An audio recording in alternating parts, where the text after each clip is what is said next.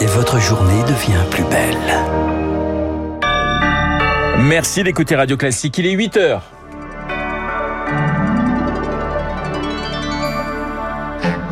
La matinale de Radio Classique avec Renaud Blanc. À la une, une plongée rare et saisissante au cœur des hôpitaux chinois débordés par le Covid. Nous serons à Shanghai dès le début de ce journal. En Ukraine, les mois se suivent et se ressemblent. La Russie se prépare à une nouvelle offensive majeure d'après les Occidentaux. Et puis nous irons au Brésil où Lula vient d'entamer son troisième mandat. Quels sont les défis qui l'attendent? Réponse avec François-Michel Le Tourneau, spécialiste de l'Amérique latine. Radio. Classique. Et le journal de 8 heures nous est présenté par Lucille Bréau. Bonjour Lucille. Bonjour Renaud, bonjour à tous. Direction pour commencer ce journal, direction Shanghai, la Chine littéralement submergée par le Covid. Les malades s'entassent dans les hôpitaux du pays le plus peuplé au monde. Ils sont partout, sur des lits de fortune, dans les salles et les couloirs des services d'urgence. Bonjour Frédéric Schaeffer. Bonjour Lucille, bonjour Renaud. Correspondant des échos et de Radio Classique à Shanghai, vous êtes rendu vous-même dans deux hôpitaux de la ville et ce que vous rapportez est effrayant? Ce qui était très frappant, bah, c'est notamment de voir euh, déjà le monde qu'il y a dans ces services. On peut à peine se frayer un chemin entre les, lits de fortune, les, chariots de bouteilles à oxygène, le personnel médical qui va dans, tous les sens pour essayer de porter assistance euh, aux malades. Il y a énormément de malades qui sont allongés sur des brancards, sur des lits de fortune, dans les salles ou euh, alignés le long des couloirs. Beaucoup sont sous perfusion, beaucoup ont le visage couvert euh, d'un masque à oxygène. Ce qui est très frappant, c'est l'âge très avancé des patients, plus de 80 ans, voire 90 euh, ans. Ce qui est aussi frappant, c'est que la plupart sont pas vaccinés. Ça, c'est un des vrais problèmes actuellement euh, en Chine, puisqu'en fait, seuls 40% des plus de 80 ans ont reçu une dose de rappel. Mmh, et même les médecins travaillent malades, Frédéric. Alors les médecins n'ont pas le droit de parler comme ça, mais quelques-uns se sont quand même euh, ouverts à nous. Il y en a qui nous disent qu'en fait, bah, eux-mêmes ont le Covid. Ils continuent à travailler tout simplement parce qu'il y a une euh, demande euh, énorme. Et effectivement, les, médecins atteints du Covid sont également en première ligne dans le, combat contre l'épidémie. Alors, ce que, ce que vous avez vu à Shanghai, on l'observe évidemment dans tout le pays. Comment le régime chinois réagit, Frédéric? On sent bien depuis la levée des restrictions que la propagande chinoise n'est pas à l'aise pour justifier euh, cette fin des, restrictions. Le message, c'est euh, de dire que les prochaines semaines vont être difficiles, mais qu'il y aurait un retour à la normale qui pourrait avoir lieu en mars, après le nouvel an euh, chinois qui est fin janvier. Pour l'instant, c'est encore très hypothétique. Il y a un institut britannique qui estime qu'il y a actuellement 9000 personnes qui meurent par jour du Covid et qui prévoit un nombre de morts de 1,7 million d'ici avril. Frédéric Schaeffer à Shanghai pour Radio Classique et votre reportage à lire ce matin évidemment en longueur dans les colonnes des échos. Une flambée de Covid qui préoccupe le monde entier dont la France, Paris qui renforce les contrôles sur les voyageurs en provenance de Chine à partir de jeudi prochain. Test négatif obligatoire avant d'embarquer pour la France. En attendant, masque dans l'avion et test aléatoire à l'arrivée depuis hier. Le Covid encore est toujours à 8h15 avec Guillaume Durand qui recevra l'infectiologue Anne-Claude Crémieux-Lucille en Ukraine. Kiev de nouveau ciblé très tôt ce matin. Des fragments de balcons et de fenêtres d'un gratte-ciel ont été endommagés par des drones russes. D'après les autorités locales, l'Ukraine qui se prépare à une nouvelle offensive majeure. C'est en tout cas ce que prédit Sébastien Lecornu dans un entretien à LCI. Le ministre des Armées assure que les Russes vont jeter toutes leurs forces dans la bataille. C'est aussi l'avis du général Dominique Trinquant, ancien chef de la mission militaire française auprès de l'ONU le ministre de la Défense, M. Le Cornu, a utilisé le terme de massification. Les Russes attendent d'avoir suffisamment de nouvelles troupes pour pouvoir relancer l'offensive, ce qui n'est pas dans l'ordre de l'impossible. S'ils ne sont pas capables de le faire, j'allais dire avant le mois de mars, tant que les sols sont gelés, il leur faudra attendre la fin du printemps pour pouvoir lancer une offensive. De son côté, l'Ukraine euh, devrait contre-attaquer dès qu'elle le pourra pour ne pas laisser le temps à la Russie de s'organiser. Maintenant, est-ce qu'elle va être capable d'en le faire dans le mois qui vient? Ça dépend beaucoup d'une part de la météo, qui ne permet permettait pas le déploiement des véhicules blindés et d'autre part de la coordination des moyens qu'elle reçoit qui lui permettent effectivement de monter cette offensive. Le général Dominique Trinquant, joint par Rémi Vallès, un début d'année marqué en France par la fin des ristournes à la pompe. C'est l'indemnité carburant qui prend le relais Elle s'adresse aux travailleurs modestes. 10 millions de Français sont concernés par ce chèque de 100 euros, Eric Kioch. Pour obtenir ce chèque, d'abord, il faut avoir une voiture ou un deux roues et l'utiliser pour se rendre sur son lieu de travail. Ensuite, il y a des plafonds de revenus à respecter. Par exemple, pour une personne seule, il ne faut pas dépasser 1314 euros mensuels. Ce seuil passe à 3285 euros pour les couples avec un enfant. Ces barèmes sont à retrouver sur le site service-public.fr. Si vous remplissez ces conditions, vous pouvez faire une demande sur le site des impôts.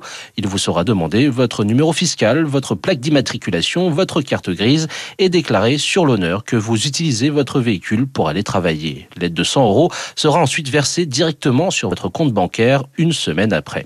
À noter qu'il s'agit d'une aide par personne et non par foyer et elle est cumulable avec les autres aides en place comme le chèque énergie ou encore le chèque chauffage bois.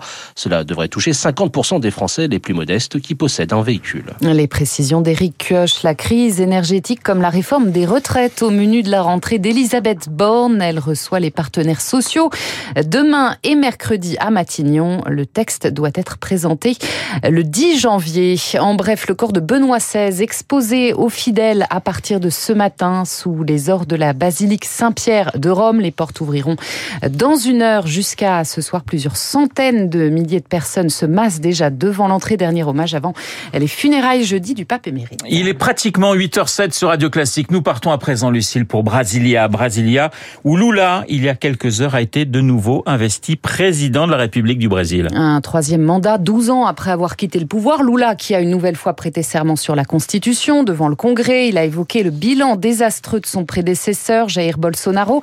Il s'est aussi engagé à reconstruire le pays avec le peuple brésilien. Bonjour François-Michel Le Tourneau. Vous êtes géographe, chercheur au CNRS, spécialiste de l'Amérique latine. On redoutait des, affrontements entre les supporters de Lula et, ceux de Jair Bolsonaro, le président sortant.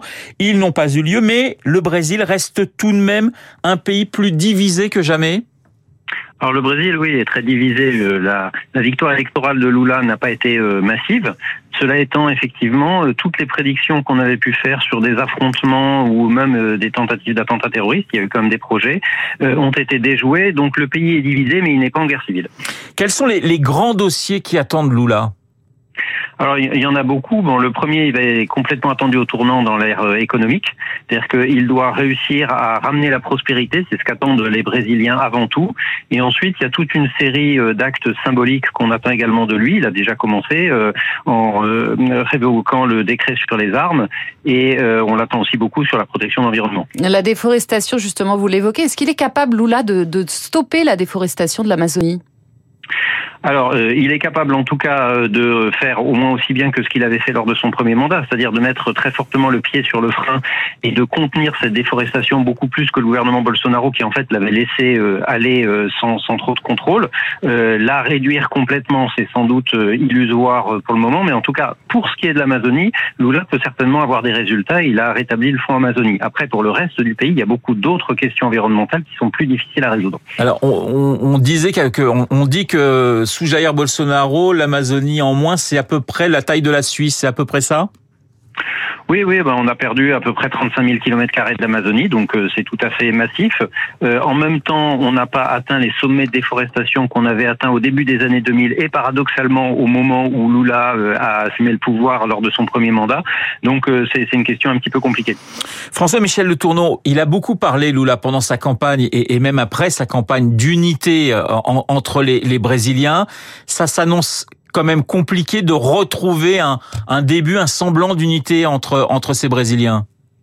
Oui, ça s'annonce compliqué, d'autant plus que le Lula de 2002, même s'il a 2002-2003, même s'il avait été euh, élu plus largement et même si euh, bon, il, il, était très marqué à gauche, mais il était beaucoup plus consensuel, on va dire. Euh, Aujourd'hui, la société brésilienne est très clivée et les partisans de Jair Bolsonaro, il y a une, en gros un tiers du pays qui est très fortement euh, pro-Bolsonaro, en tout cas pro-conservateur et qui considère que Lula n'est pas légitime, qu'il appelle le voleur. Et donc réconcilier cette partie-là de la population, ce sera difficile, mais je pense que ça va dépendre beaucoup de son succès euh, dans l'économie.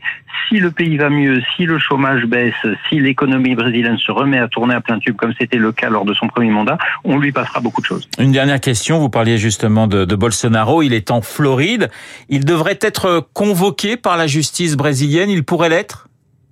Oui, il aura certainement à répondre devant la justice. Alors la question c'est sera-t-il condamné? Mais il y a toutes sortes de dossiers qui sont à la fois personnels mais aussi de son attitude lors de son mandat par exemple lors de la pandémie ou lors de la diffusion de fausses de fake news, de fausses nouvelles. Et donc il y aura des épisodes judiciaires de Bolsonaro. Ça risque d'être une nouvelle nouvelle pour le Brésil. Merci beaucoup François-Michel Le Tourneau d'avoir été en ligne ce matin sur Radio Classique. Lucille, on reste au Brésil avec les funérailles de Pelé. Quatre jours après la mort de la légende du football, les Brésiliens lui rendent hommage. Son cercueil est exposé à partir d'aujourd'hui sur la pelouse du stade de la ville de Santos, son club de toujours. Une veillée publique de 24 heures avant une grande procession, puis des obsèques demain dans l'intimité familiale. Et puis, première défaite de la saison, ça c'est la Ligue 1 pour le Paris Saint-Germain. Les Parisiens battus sèchement par Lens hier soir 3-1 lors de la 17e journée de Ligue 1. Victoire à domicile pour les Lensois face au leader du classement. Le journal présenté par Lucille Bréau qu'on est très heureux de retrouver sur notre antenne. Merci Lucille. Bonjour Monsieur Durand. Bonjour Monsieur Renaud. Et bonne année Bonjour, Monsieur Durand. Tabar. Bonjour, Lucille. Bienvenue Lucille. Bon retour. Une petite phrase de Victor Hugo pour saluer cette nouvelle année. Donc il commence classique, saluer ensemble cette nouvelle année qui vieillit notre amitié, mais sans vieillir notre cœur. Et puis comme nous sommes tous un petit peu bouddhistes, sachez que l'avenir... Surtout Guillaume Tabar, ça va lui faire plaisir. Guillaume Tabar, sachez que l'année à venir n'existe pas.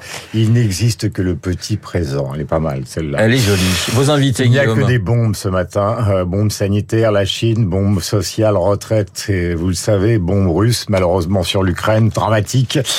Et la bombe Welbeck. Eh bien, nous parlerons de tout ça avec Luc Ferry, avec Anne-Claude Crémieux, professeur de médecine et membre de l'Académie de médecine.